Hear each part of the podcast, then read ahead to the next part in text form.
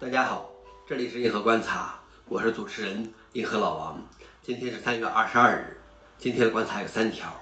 第一条，有人在比特币骗局中损失了十个比特币。第二条，Linux 对 AMD 和 Intel 的新 CPU 修改方向表示支持。第三条，谷歌云额外奖励了六位最佳的安全研究人员三十一万美元。下面是第一条。有人在比特币骗局中损失了十个比特币。一位四十二岁的德国男子看到了一条神秘的推特，他认为这是埃隆·马斯克的推特，在其中他看到了一个赠送比特币的链接，然后经过他的判断，认为是可信的，从而发送了自己的十个比特币给该地址。这是有记录以来单笔此类骗局中损失最大的金额，当时约合五十六万美元。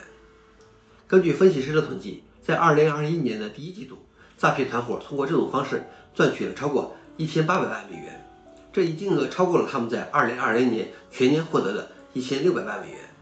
关于受害者的数量，在二零二零年大约有一万零五百人落入这种诈骗方式。然而到目前为止，在二零二一年已经有五千六百名受害者。出于贪欲，再简单的骗局也能网住一穷鱼。第二条是 Linux。对 AMD 和 Intel 的新 CPU 修改方向表示支持。AMD 和 Intel 决定清理一些古老的 CPU 设计，改变 x86 芯片架构处理的异常的方式。这点设计可以一直追溯到上世纪八十年代的8028架构。AMD 在二月份提出了 AMD 监管入口扩展，随后 Intel 提出了 FRED 设计。虽然 AMD 和 Intel 采用了不同的修改方向。但是 Linux 的创始人 Linux 对这两家的不同做法都表示了支持。当然，我们要看到这些改变还需要几年时间。难得看到 Linux 没有推吐槽硬件厂商，其实 Linux 说袜子还是很讲道理的。